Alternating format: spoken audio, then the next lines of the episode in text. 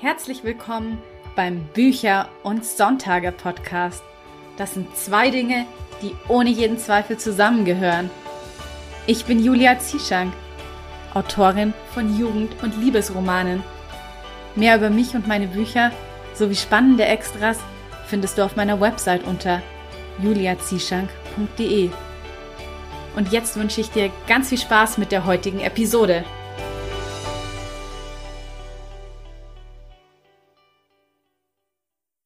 Heute dreht sich alles um Literaturagenturen, denn das ist ja ein Thema, bei dem man im Vorfeld viele Fragezeichen im Kopf hat und bei dem ich eben auch öfter schon Anfragen bekommen habe, ob ich nicht mal eine Folge mit einer Literaturagentin aufnehmen könnte. Und diesem Wunsch komme ich natürlich sehr, sehr gerne nach.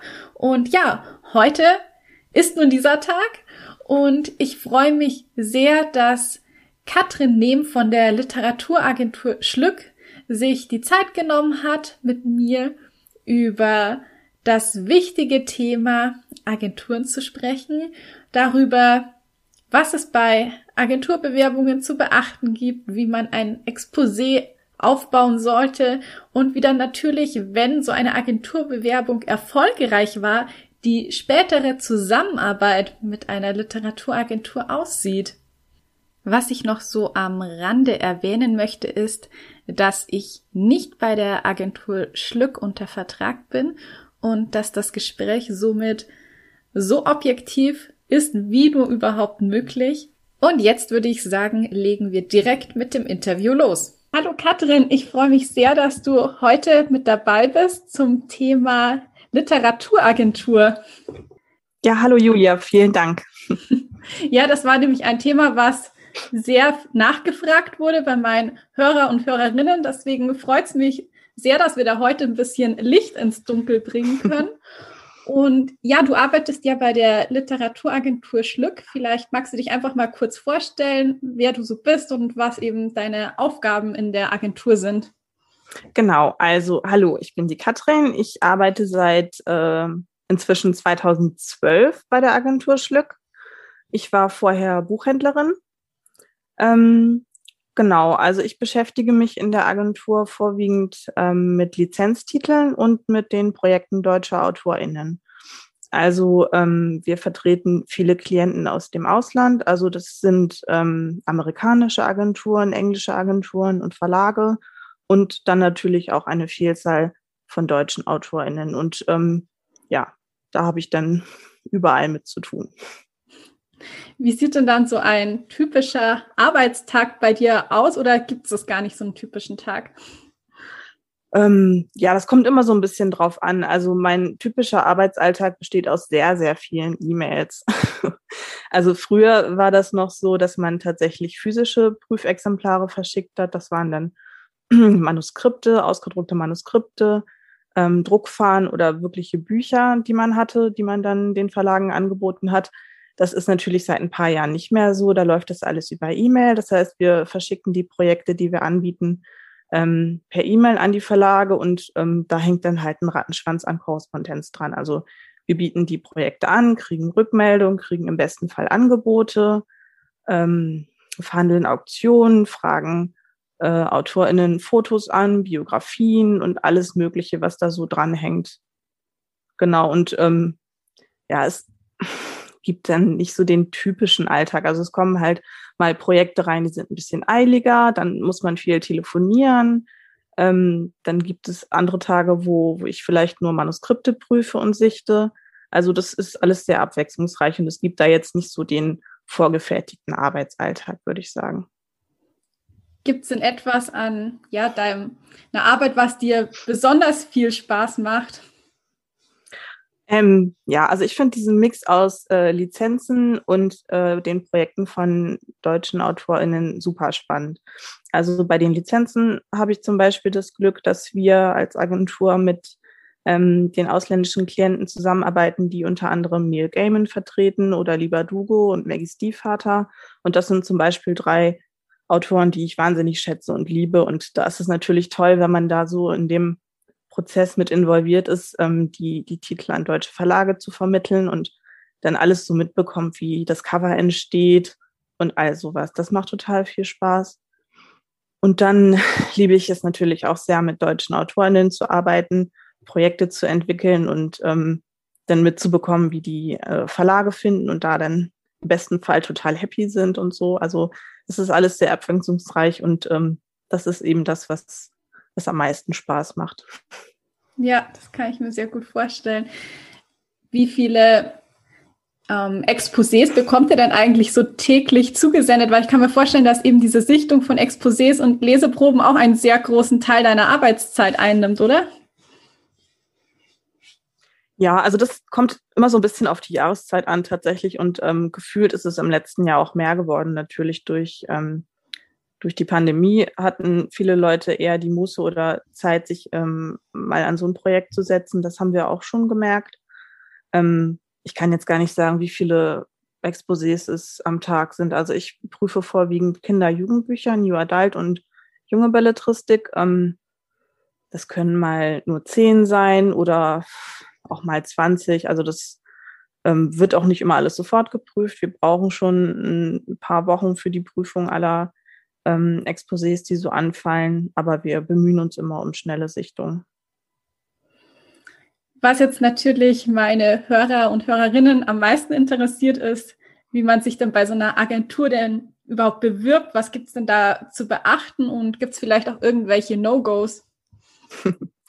Ja, also im, im Vorfeld sollte man natürlich erstmal recherchieren, was es für Agenturen gibt und dann eine Auswahl treffen. Also es, es gibt da jetzt keinen Masterplan oder so. Ich will niemandem irgendwie vorschreiben, wie das ähm, handzuhaben ist. Ähm, ich finde, es ist eine gute Methode, sich einfach mal umzuschauen ähm, bei den AutorInnen, die man selber gut findet.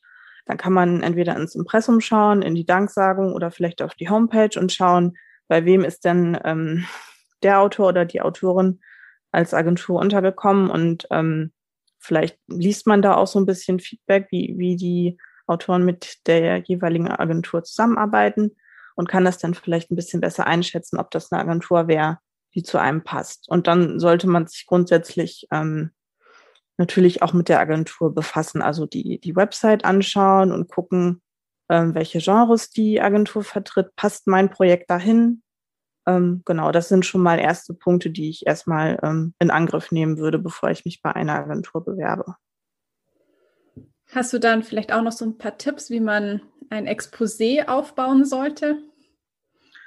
Ähm, ach, da gibt es auch im Internet viele gute Ratgeber dazu, wie sowas aussehen kann. Ich finde es immer ganz gut, wenn man ähm, ganz klassisch also den, den Inhalt des, äh, des Projekts in drei Sätzen kurz wiedergibt und dann ähm, eine Inhaltsangabe des kompletten Inhalts, bitte auch mit Ende. Also das Ende gerne bitte spoilen.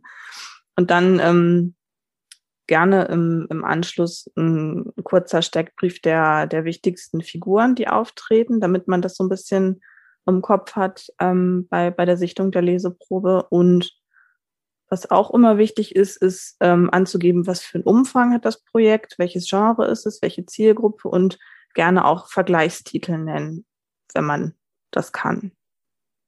Also das zeigt, das zeigt einfach, dass man sich ähm, Gedanken gemacht hat, dass man ähm, sich damit beschäftigt hat, für wen man schreibt und das einfach nicht so ins, ins Blaue hinaus rausschickt.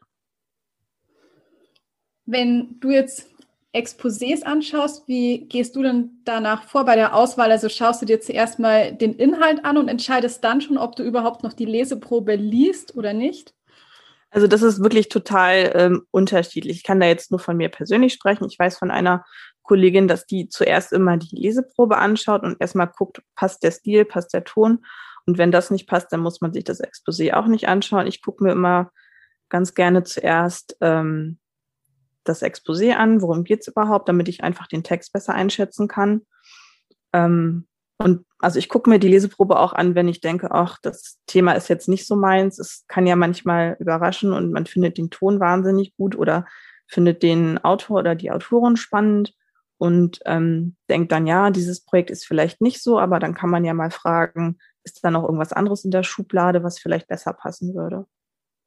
Also das ist wirklich von ähm, Agent und Agentin je unterschiedlich, glaube ich, wie sowas gehandhabt wird. Ist ja auch immer so ein bisschen ja subjektiv, wie man sowas eben ja, angeht. Total, ja. Nach was für Stoff haltet ihr denn Ausschau? Also was wird denn aktuell gerade so gesucht oder was ist besonders wichtig bei der Sichtung von Manuskripten? Das ist ein bisschen schwierig zu, ähm, zu beantworten. Also wir als Agentur als Ganzes suchen immer nach neuen spannenden Texten im Bereich Kinder- und Jugendbuch, ähm, Belletristik, Sachbuch. Also wir sind da sehr breit aufgestellt. Ich will jetzt auch gar nicht sagen, dass wir bestimmte Genres besonders suchen, wenn man nie genau vorhersehen kann, wie sich der Markt entwickelt. Und ich es immer ganz sinnvoll finde, wenn man sich breiter aufstellt, anstatt sich auf irgendwas zu fokussieren, was jetzt vielleicht im Moment gerade super läuft. Aber ähm, ja, wie gesagt, man, man kann das nie so genau vorhersehen. Natürlich versuchen wir das immer so ein bisschen und beobachten die Trends und ähm, hören auf das, was wir aus den Verlagen hören. Aber ähm, ja, dann kann zum Beispiel so eine Serie wie Bridgerton auf Netflix kommen und plötzlich sind diese, äh, wie man so schön sagt, diese Nackenbeißer-Romane wieder gefragt und die Verlage überlegen, ob sie sowas wieder ins Programm nehmen, was jetzt irgendwie paar Jahre lang eigentlich gar nicht mehr so gefragt war. Deshalb ähm, lohnt es sich schon, sich breit aufzustellen und viele AutorInnen zu haben, die, die mehrere Genres und Geschmäcker bedienen können. Ja, das kann ich mir vorstellen, dass es immer auch schwierig ist, die Trends so vorherzusehen. Da braucht man ja auch so ein bisschen Fingerspitzengefühl. Genau, also es ist immer sehr sinnvoll, wenn AutorInnen sich nicht nur auf ein bestimmtes Genre fokussieren, sondern ähm, ja einfach auch mehrere Genres bedienen können, sage ich mal, oder offen sind dafür, andere Genres zu bedienen. Mhm. Wenn wir jetzt gerade schon bei Genres sind, da würde mich auch interessieren, ob du es manchmal ein bisschen frustrierend findest, dass Verlage ja doch oft wenig wagen und da so ein mh, mm, immer noch Schubladendenken zum Teil vorherrscht und halt eben wenig eingekauft wird, was wirklich so abseits vom Mainstream ist. Ja, ja, das finde ich tatsächlich manchmal ein bisschen schade, aber ähm, ich bin da auch inzwischen sehr pragmatisch geworden. Also ich, ich weiß ja, ich bekomme ja beide Seiten mit. Einmal das, was die AutorInnen anbieten und wo viel Herzblut drin steckt und was ich ja, wenn ich es rausschicke, natürlich auch liebe und wo ich total hinterstehe. Und dann auf der anderen Seite die Absagen der Verlage, die sagen, ja, äh, grundsätzlich schöner Stoff, aber können wir nicht machen, weil so und so. Also ähm, ja, manchmal ist es ein bisschen schade, dass einiges nicht so funktioniert, wie man sich das wünscht. Und ähm, die Buchbranche ist da sicher manchmal ein bisschen langsam, was einige Entwicklungen angeht. Aber ich finde, gerade in den letzten Jahren hat sich doch viel getan und ich äh, habe die starke Hoffnung, dass sich da auch noch sehr viel tun wird. Wenn du jetzt eben dir eine Leseprobe anschaust, was muss denn da so ein Text mitbringen, damit er deine Aufmerksamkeit erregt? Also ist es dir wichtiger, dass er von Anfang an sehr spannend ist und einen gleich einfängt oder legst du mehr Wert auf einen schönen Schreibstil und eine ja tolle, eloquente Ausdrucksweise?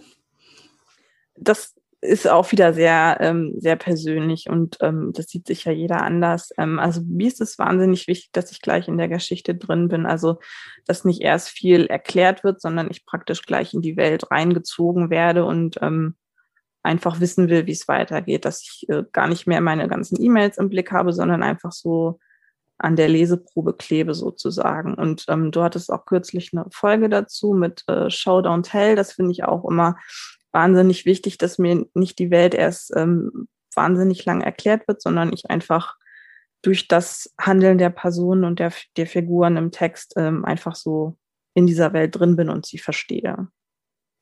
Angenommen, du bist jetzt ganz begeistert vom Exposé und der Leseprobe und der Autor oder die Autorin, die wird jetzt bei euch unter Vertrag genommen. Wie sieht denn dann so die Zusammenarbeit mit euch aus? Also wie wäre denn dann das weitere Vorgehen? Also das ist auch immer ganz unterschiedlich. Es kommt immer darauf an, ähm, mit, mit was für einem Projekt man den Autor oder die Autorin annimmt. Also wenn das jetzt ein Text ist, wo ich der Meinung bin, da muss nicht mehr viel gemacht werden, sondern vielleicht nur noch so ein bisschen glatt gebügelt, dann ähm, würde ich mir halt in, in Absprache mit äh, der Autorin oder dem Autor eine Versandstrategie überlegen. Also erstmal fragen, ähm, was ist vielleicht so der Wunschverlag? Hat hat man sich dazu schon Gedanken gemacht und dann halt überlegen, wem man das schicken kann und dann eben die, ähm, die Präsentation des Projekts vorbereiten. Und es kommt aber auch ab und zu vor, dass, ähm, dass wir neue AutorInnen aufnehmen, die sich vielleicht mit einer Projektliste beworben haben, wo wir vielleicht schon ein anderes Projekt ähm, kennen und dann einfach aus dieser Projektliste etwas aussuchen, was dann in Angriff genommen wird. Also dass wir dann praktisch ähm, beratend zur Seite stehen und sagen, dieses Projekt erscheint uns jetzt für diesen Moment am, ähm, am erfolgversprechendsten. Bitte arbeite das doch erstmal aus und dann würden wir das anbieten. Also es kommt immer so ein bisschen drauf an, wie der Stand der Dinge ist. Ist das Manuskript schon, liegt es schon fertig vor? Ist es nur eine Leseprobe? Muss die Leseprobe vielleicht für den Versand erst noch ähm, erweitert oder überarbeitet werden? Ähm, ja, also da gibt es jetzt keine festgefahrene Strategie. Das ist immer von Autorin und Autor äh, ganz unterschiedlich. Bevor es gleich mit dem Interview weitergeht, möchte ich dir kurz den Sponsor der heutigen Episode vorstellen. Bookbeat ist eine Plattform, mit der du Hörbücher streamen kannst. Gegen eine monatliche Gebühr kannst du so viele Hörbücher hören, wie du willst. Du hast dabei eine Auswahl aus mehr als 100.000 Titeln, die du streamen oder auch unterwegs offline hören kannst. Ich habe gerade Panda-Tage gehört und es ist ein absolutes Highlight. Das Buch hat alles, was man sich von einem guten Hörbuch wünscht. Situationskomik, eine ausgefallene Geschichte, die unter die Haut geht und einen fantastischen Sprecher. Wenn du Bookbeat gerne mal testen möchtest, kannst du das ganz bequem mit dem Code Sonntage einen Monat lang gratis tun. Den Link zum Gratismonat findest du in den Show Notes zur heutigen Episode. Und nun geht es mit dem Interview weiter. Es kommt ja auch vor, dass ihr Manuskripte ähm, auf Messen vorstellt. Wie kann man sich denn sowas vorstellen vom Ablauf her? Genau, also zu den, ähm, zu den Buchmessen erstellen wir immer eine Rechteliste. Das ist ein Mix aus den ähm, Titeln im Lizenzbereich, die wir anbieten, und den Texten unserer deutschen AutorInnen. Und mit dieser Rechteliste gehen wir dann in die Gespräche mit den Lektoraten und stellen da die Titel, die für den jeweiligen Verlag am passendsten sind, besonders heraus und sprechen dann halt über die Titel und die Möglichkeiten, genau, das hat sich jetzt natürlich im letzten Jahr so ein bisschen gewandelt. Vorher waren halt die großen Buchmessen in äh, Leipzig, London, Bologna fürs Kinder- und Jugendbuch in Frankfurt natürlich. Das war im letzten Jahr alles digital, also über Zoom-Meetings oder Microsoft Teams-Meetings. Das hat aber tatsächlich überraschend gut funktioniert und wird dieses Jahr ja auch wieder so ähm, ablaufen. Und das erlaubt uns eigentlich auch so zwischen den Messen öfter mal in Kontakt zu treten mit den Lektoraten. Und das ist eigentlich eine ganz gute Möglichkeit, um, um sich auf dem Laufenden zu halten. Wenn jetzt mehrere Verlage Angebote zu einem Manuskript machen, dann ist es ja üblich, dass es zur Auktion kommt. Mhm. Kannst du den Prozess vielleicht noch ein bisschen genauer erklären? Ja, das ist natürlich ein großes Mysterium immer.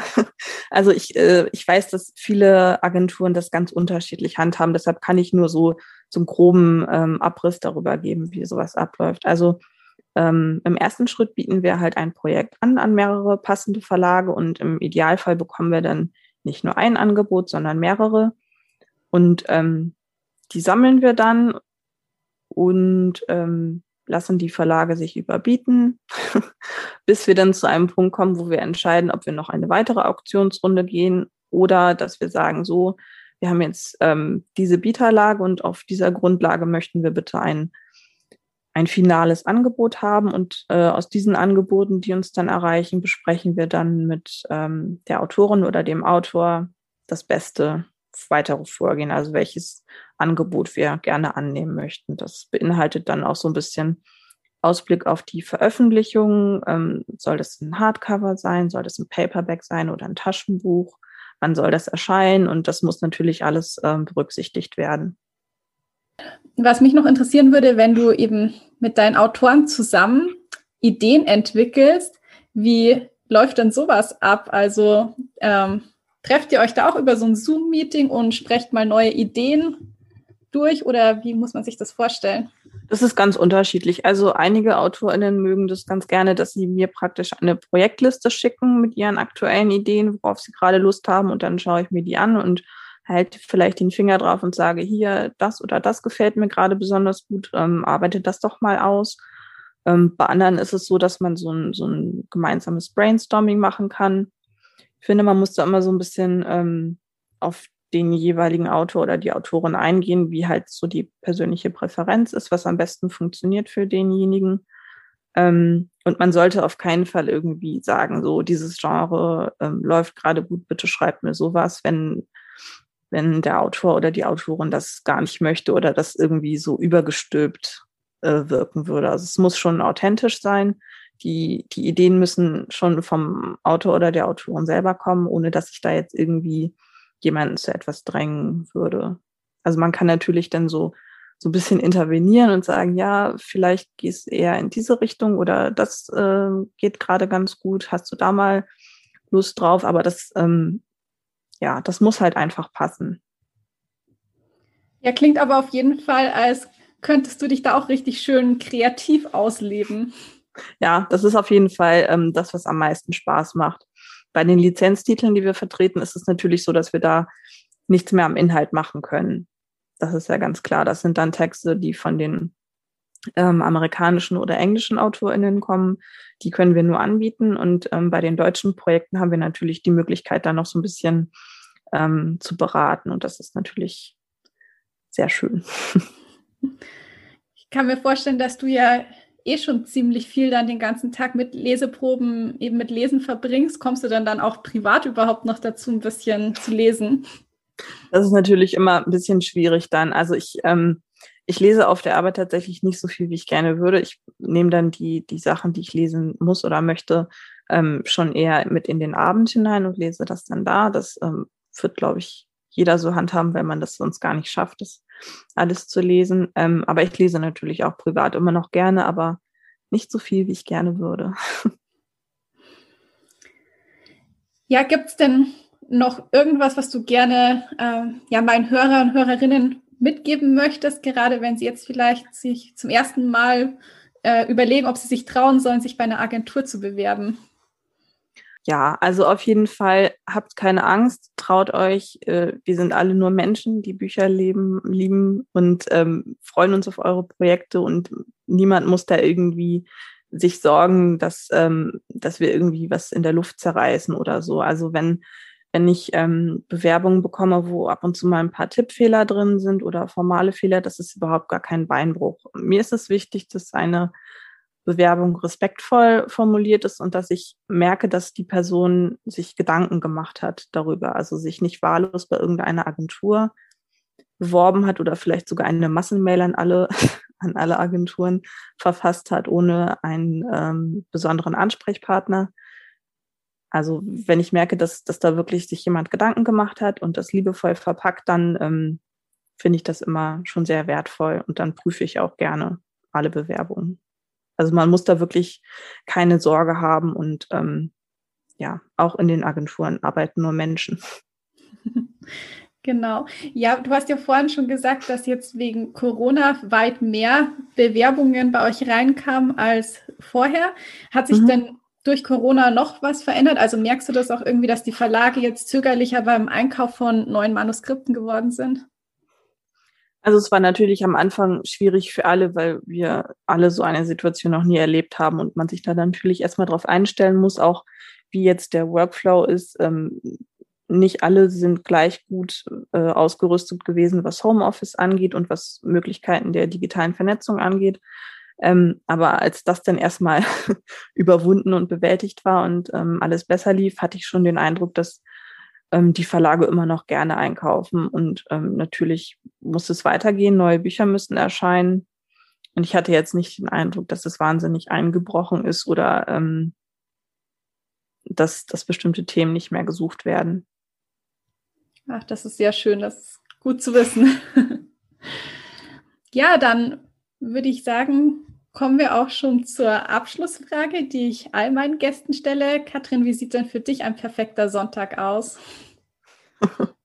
Also der hätte idealerweise noch so 10, 12, 15 Stunden mehr, damit ich all das machen kann, ähm, wo ich sonst irgendwie nicht so richtig zukomme. Also ich äh, durchforste gerne Netflix nach neuen Inhalten und Ideen. Dann ähm, lese ich gerne mal ein Buch an einem Tag, weil ich das total toll finde, mich so richtig in eine Geschichte einsaugen zu lassen und ähm, die dann wirklich so wegzubingen.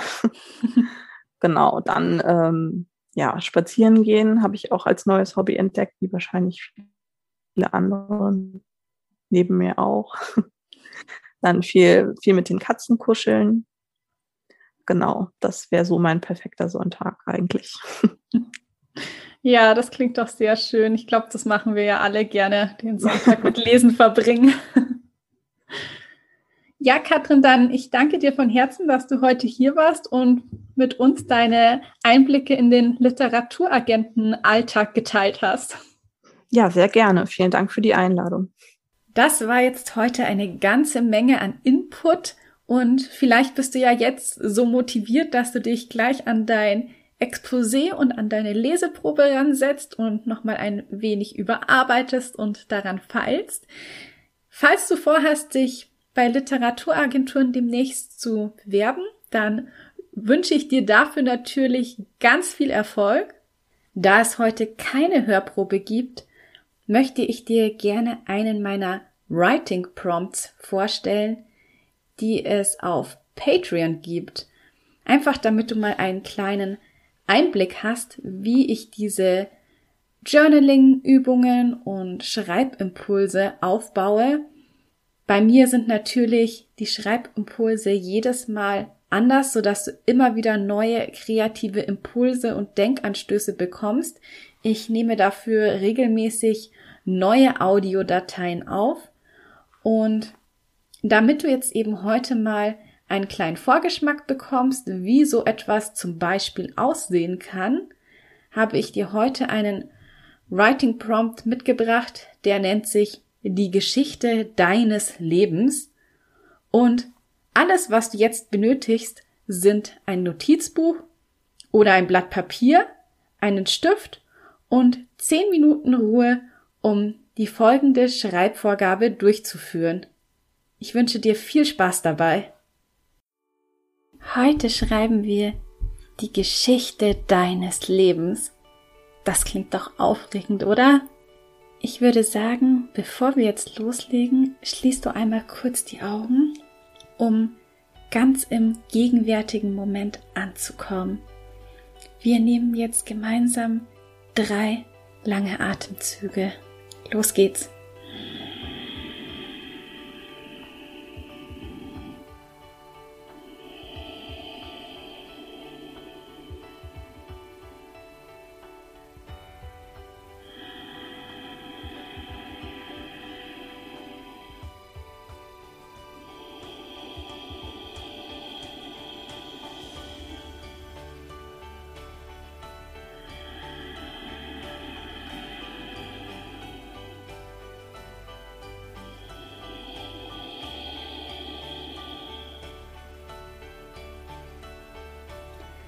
Öffne nun langsam wieder deine Augen. Ich hoffe, du fühlst dich jetzt ein bisschen geerdeter, ein bisschen entspannter, denn heute schreiben wir eine Art Gedicht in Versen und jeder Vers, der wird aus vier Zeilen bestehen. Und bevor wir anfangen, überleg dir doch einmal, wie würde die Überschrift für das aktuelle Kapitel deines Lebens lauten?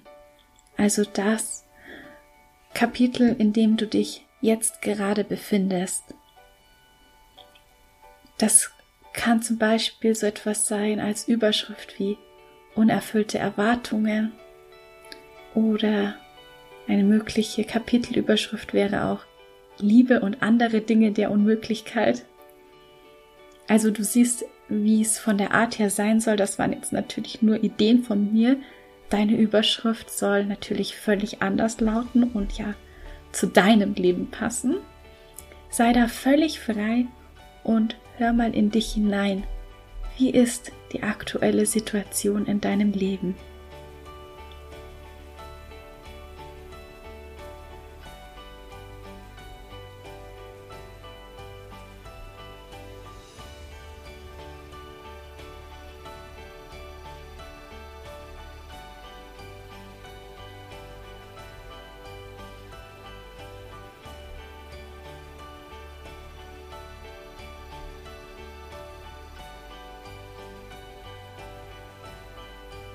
Also, das Gedicht lautet ja die Geschichte deines Lebens.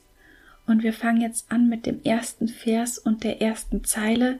Und das wird eben die Überschrift für das aktuelle Kapitel deines Lebens sein. Also ich hoffe, du hast da jetzt einen guten Titel gefunden und du schreibst nun eben diesen Titel in die erste Zeile und ergänzt dahinter ist der Anfang. Also zum Beispiel Liebe und andere Dinge der Unmöglichkeit ist der Anfang. Oder wenn es bei dir grammatikalisch mehr Sinn macht, vielleicht ist es dann eben auch sind der Anfang. In die zweite Zeile schreibst du nun, was dazu führte, war. Und nun schreibst du in die nächsten Zeilen, also in die nächsten zwei Zeilen, weil wir wollen ja ungefähr immer vier Zeilen pro Vers machen, wie das eben nun weitergeht, was dazu führte. Also du schreibst in die Zeile, was dazu führte, war und ergänzt das nun.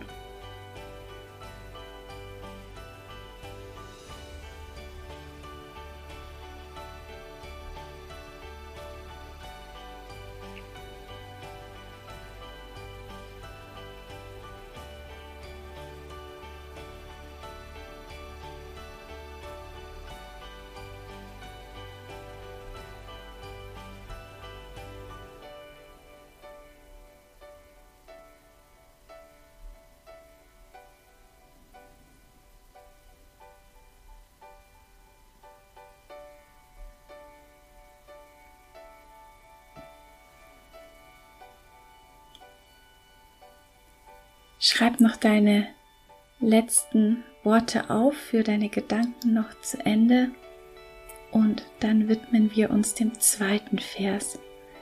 Dieser beginnt mit Doch nun bin ich frei und ich wähle. Schreib nun in den folgenden drei Zeilen auf, was es ist, das du wählst.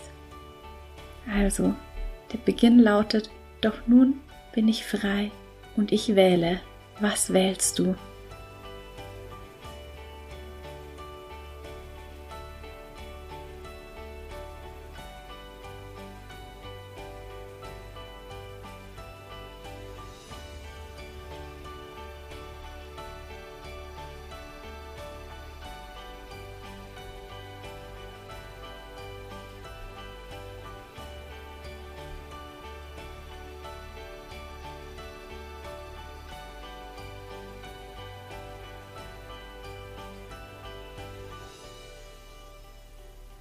Führ jetzt noch deinen Gedanken zu Ende und dann widmen wir uns dem nächsten Vers. Dieser beginnt mit Ich bin der Autor meines Lebens oder Ich bin die Autorin meines Lebens. Und so geht die Geschichte weiter. Schreib nun den Vers zu Ende, wie die Geschichte weitergeht. Also ich bin die Autorin meines Lebens und so geht die Geschichte weiter. Wie geht deine Geschichte weiter?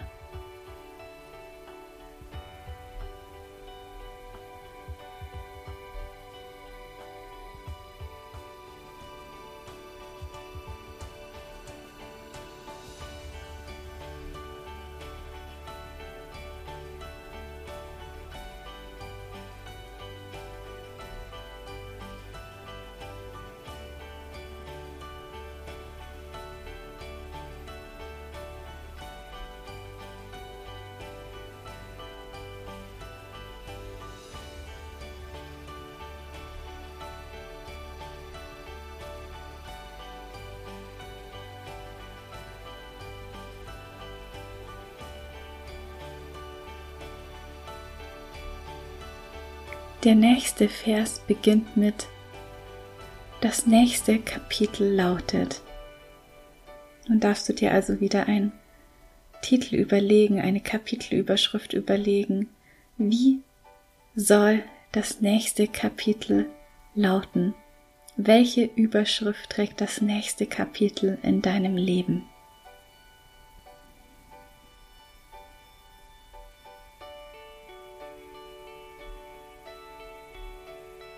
Also das wären jetzt die ersten zwei Zeilen von diesem Vers. Die erste Zeile ist das nächste Kapitel lautet und die zweite Zeile ist eben diese Überschrift, die du dir jetzt überlegst.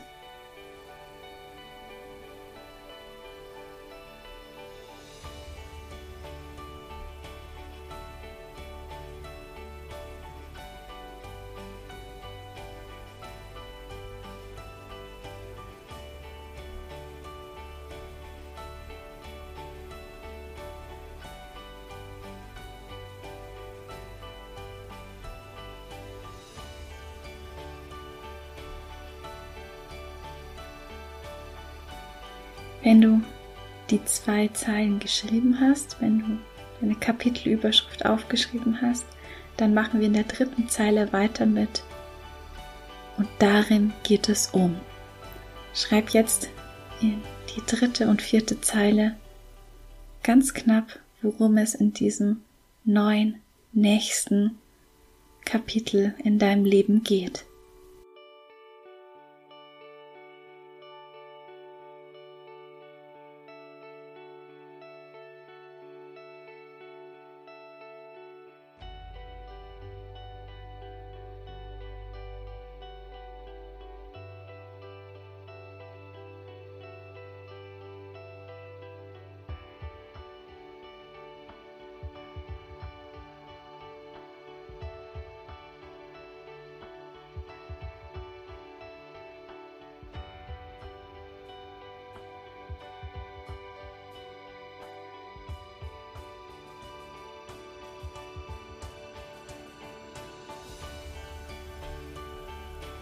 Und jetzt machen wir mit dem fünften und letzten Vers weiter. Schreib auf, das ist die Geschichte meines Lebens und ich werde. Und schreibst du in die nächsten zwei Zeilen auf, was du tun wirst oder wie die Geschichte deines Lebens weitergeht. Und in die letzte Zeile, mit der wir das Gedicht die Geschichte deines Lebens beenden. In die letzte Zeile schreibst du, und das ist das Ende, das ich will. Also wir fangen an mit, das ist die Geschichte meines Lebens und ich werde. Und enden in der letzten Zeile das Gedicht mit, und das ist das Ende, das ich will.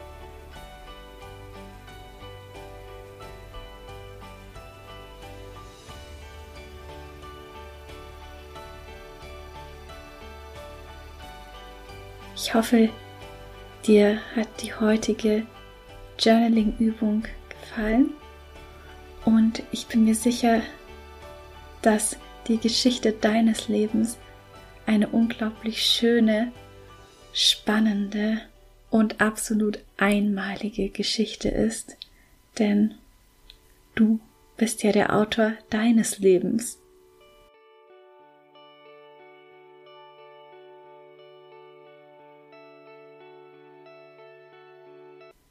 So, ich hoffe, dir hat die Schreibvorgabe gefallen. Und wenn du magst, dann teile die Geschichte deines Lebens sehr gerne mit mir auf Instagram. Vergiss nicht, mich in deinem Beitrag zu markieren, damit ich ihn auch sehe. Und ich bin wirklich sehr gespannt auf dein Ergebnis. Wenn dir der heutige Schreibimpuls gefallen hat, dann schau gerne mal auf Patreon vorbei. Dort gibt es nämlich noch viele weitere Schreibimpulse und außerdem hilfst du mir mit deinem Beitrag, den Podcast weiterhin für alle kostenlos anbieten zu können. Den Link zu Patreon findest du in den Show Notes zur heutigen Episode. Ja, und damit sind wir jetzt wirklich auch schon wieder am Ende der Episode angelangt und ich wünsche dir doch einen wundervollen Sonntag. Und damit bleibt mir nur noch zu sagen, ich hoffe, du schaltest wieder ein, wenn es Zeit ist für Bücher und Sonntage. Bis zum nächsten Mal.